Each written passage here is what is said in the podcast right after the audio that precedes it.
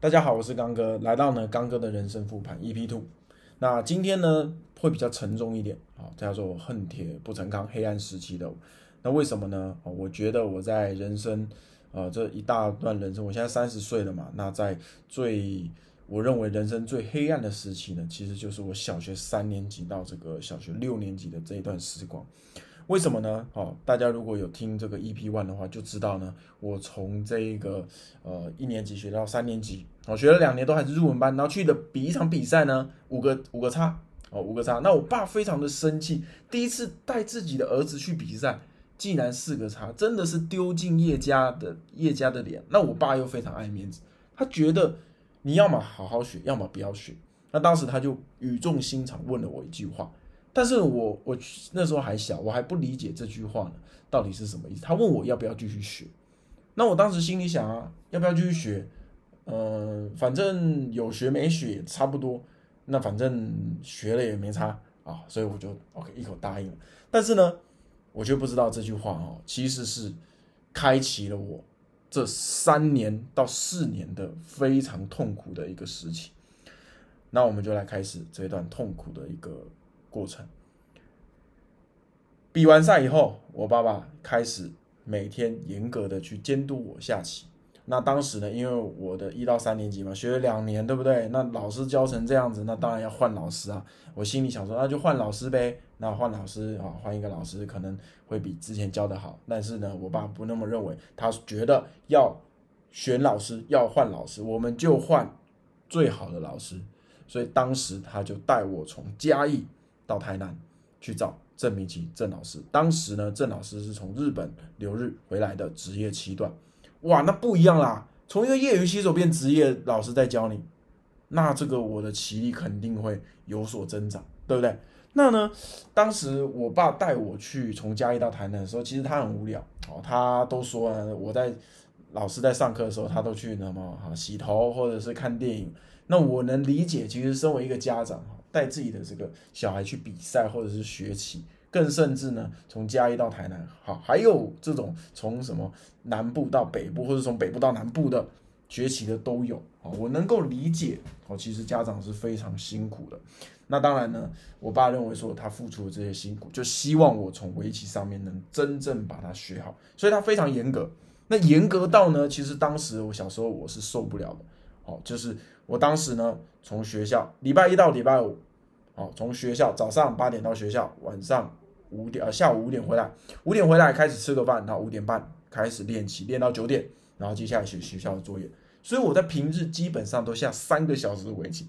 各位，三个小时的围棋，我现在回想一下，如果我是当爸爸的话，我会让我自己的小孩做同一件事三个小时吗？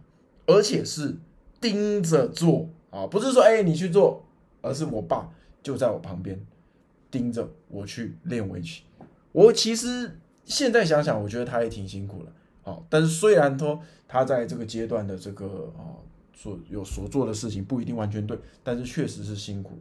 那平日三个小时，假日呢？各位，请大家仔细听。早上起来八点下到十二点，十二点吃完饭休息以后，一点半下棋下到三点半。三点半完休息，休息到五点，五点吃个饭，五点半继续下棋下到七点，七点休息一下，休息到九点，九点再下棋下到十点半。这个就是刚哥从三年级到六年级一成不变的生活，所以在假日的时候大大概都有八到九个小时。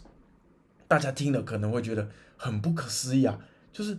怎么可能有小孩这样？但是我相信，现在很很成功的这个围棋高手、职业棋士，其实大部分都有经历过这样的一个时间。那我当时还小哈，那我爸爸其实我我真的很笨，说实在的，我真的不聪明，所以我的棋哦都是透过这个时间哦，一直不断去钻研，不断去钻研，而且去找最好的老师。好，然后呢，哦就是。整个三四年来都是在围棋上面，而且我爸爸非常严格，只要我下输，啊，他就会打我。更甚至呢，当时我小六升到了业余七段的时候呢，他还他自称业余八段，他说他是夜八段，他觉得呢不能比我低。他虽然不会下棋哦，这个是我人生中哈最问号的一件事情。什么事情？他不会下棋，但是他可以指导我下棋。啊，但是我那时候还小，不敢反抗他，所以呢，我就啊，懂懂懂。好，反正那一段时光呢，就是我被从三年级被打到六年级。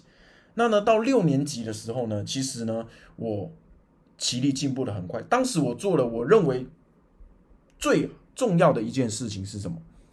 日本呢，哦，在这个日本棋院出了两本书，叫做《定式大词典》。啊，这个如果呢有看过的棋迷朋友呢，啊，就是知道那两本真的是跟鬼一样厚哈，比字典还要来的厚。两本呢总共四啊，总共一本哦，呃，一本四百多页，总共八百多页，八百多页，每一每一页呢还有九个定式，九个变化图。那我花了整整三到四年的时间，把那两本全部打过一次。各位，这是非常大的一个工程。那为什么会这样子啊？因为当时郑老师跟我说了啊，围棋你一定要把定时学好。那我爸就是好，那要我爸就是这种个性，要学好你就把它学好，所以他就买了两本字典。我觉得这个是一个非常夸张的事情。为什么？就像你今天啊，说，哎，我不会中文，那我要怎么进步你的进步我的中文能力呢？然后突然有一个老师就说，来，你把这个字典全部背熟，全部念过一次，你的中文能力就变好。应该不会有这样的人哈，定词典是不会的拿来查，结果我在三四年的时间把定这个词典的里面的东西啊，全部都打过两遍，两遍哦，各位是两遍哦，四年的时间，所以我进步的很快，因为我呢把这些高手所学的这些套路全部学起来了，但是呢，我其实最终还是崩溃了，为什么？我在六年级的那一年。哦，接着快毕业了，哦，那我下书棋，我爸就是非常生气，他打我，他打我以后呢，我因为我觉得我那时候六年级啊，很高啊，我练一百六十七公分啊，小朋友六年级一百六十七公分，而且我那时候也很很胖，那时候应该有六十公斤，我感觉我已经可以对抗我爸喽，我那时候心里有那种我是强壮的男人，所以当时我爸打我的时候，他说你再这样下棋，你就给我出去。就是你不要在这个家里了，哎，我突然心里想，不行，好，那我就听你的话，我就离家出走。结果当我要离家出走的时候，我爸就说：“哎哎，等等等等等，你给我回来哦！”我爸可能呢也担心我真的离家出走。我那时候小学六年级哦，然后后来我就语重心长的跟他说：“老爸，哦，这个我不想下围棋了，我觉得我这四年来。”太痛苦了，你也痛苦，我也痛苦，我们就好聚好散，就是我们不要再围棋再坚持下去了。好，那可能呢，过了没几天呢，我爸可能也想通了，他就说：好，那就我们就不要下棋了。你看我陪你，然后你又不进步，那你不进步呢，你也你也不舒服，我打你你也痛，是不是？那我们就达成一个协议。但是当时呢，已经呢报名了一个比赛。所以那一次的比赛呢，我觉得是我人生中最快乐的一次比赛。怎么说呢？因为我爸跟我讲了一句话，他说：“这次比完赛，你就不用再碰围棋，围棋就跟你的人生没有任何关系了。”我想，我我我我为什么不小学三年级跟我爸讨论这件事情？我既然等到小学六年级才来跟他讨论，我真的是难怪智商真的只有不到六十。好，那我们达成协议了，哦，君子协议，然后我就去比赛了。那那一次比赛呢，这个叫做这个，哦，好像叫做这个围棋大会，什么围棋大赛什么的。当时呢，我是业余六段，我升到业余六段，但是也是业余六段里面很菜的，也不是也不强，就是一般般。大家听到叶刚艇就啊啊叶刚挺啊，就是反正一般比赛就大概那是拿四五名啊，五六名、七八名的这种。那当时我去比赛的时候，我就放着很。很开心的心情，你知道吗？我每一盘棋在下每一手的时候，我心里在想，我下了这手一盘棋，总共会下两百五十手到三百手，更甚至有的棋呢，中盘胜可能会下的更少。我认为我就是在为我的围棋生涯进行倒数。我每下完一盘棋，就减少了两百五十步。哇，我很开心啊！我每下一步棋就耶，不用下棋了，耶，哇哇哇，下完一盘棋赢了。更爽，赢了心情本来很好，而且又离我不下棋又更近了。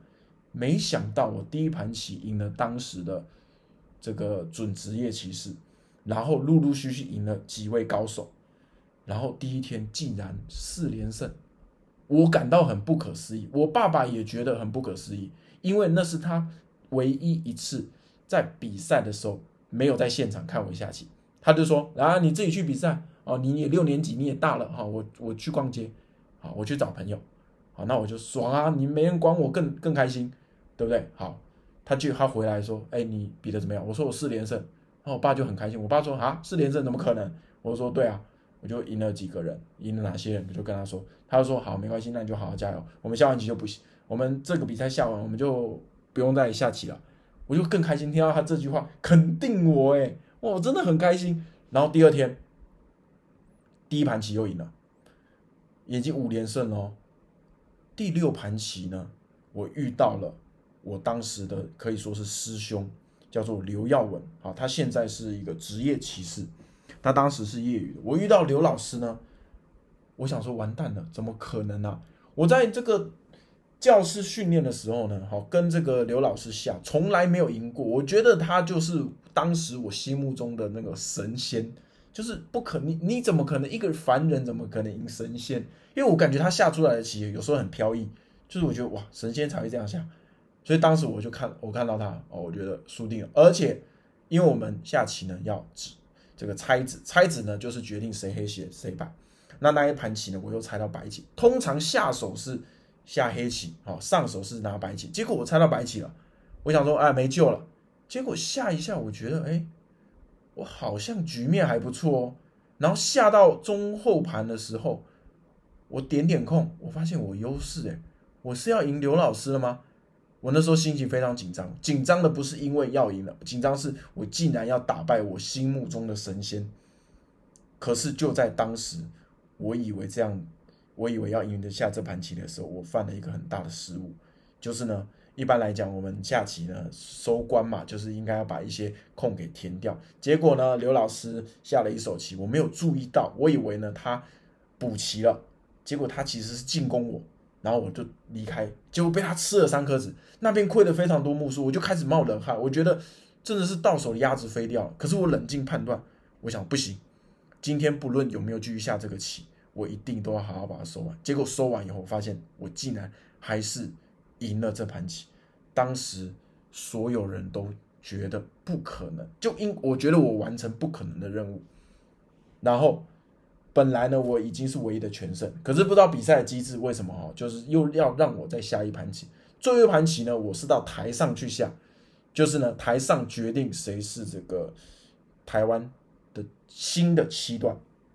我在台上我也很紧张啊，但是我觉得很爽，因为我觉得全世界都在看我，全台湾的这个围棋界都在关注我叶刚廷能不能成为台湾最小的七段。那一盘棋我拿黑的，下下下下，最后。一百八十五子胜，也就是半目胜负，我赢下了最重要的一盘棋，我升上了台湾最年轻的七段，也是台湾第十位十四位业余七段。我当时真的觉得不可思议。但是各位，你们觉得升七段是让我最开心的吗？错了，我最开心的是我不用下棋了，而且又是最完美的结局，太开心了。可是呢？我觉得人人心险恶，我年纪还太小了，玩不赢我老爸。我回到家，他跟我说：“恭喜你升了七段。”然后我就说：“我就说，哎，可不可以不用下棋了？我升了七段，已经完美结局。”他说：“不行。”他说：“你要对得起这个七段。”我想他他差的跟说好的不一样啊！怎么有这种怎么有这种爸爸？哦，但是呢，我那时候可能是这个升七段的开心啊。掩盖了这个啊不下围棋的这个哈隐忧，所以我想好没关系啊，我七段我就继续下也没有关系，我开心。那时候呢，还有报还有这个记者呢来我学校对我进行采访啊，有空可以啊发给大家看我那个照片，哇，太开心了。好，殊不知呢，竟然又是我的人生的新的一个阶段开始。当我升上台湾最年轻的七段的时候，我觉得我的人生才。正式开始，啊，这段故事呢，可以说是我人生中啊，哈最黑暗的一个时期。那分享给各位，啊，也希望呢，大家呢，啊，就是可以跟刚哥一起呢，啊，经历我的人生。好，那我是刚哥，希望呢，这次的这个 EP Two 大家会喜欢。那喜欢的话，可以订阅、分享，好，帮这个刚哥我一起分享出去，好不好？那我们各位这个肛门，为什么要叫肛门呢？哈，刚哥门徒，好不好？就是。只要现在有来听刚哥的 podcast 呢，我就会称为你们刚哥的肛门，好不好？OK，那各位，我们 EP 三再见，拜拜。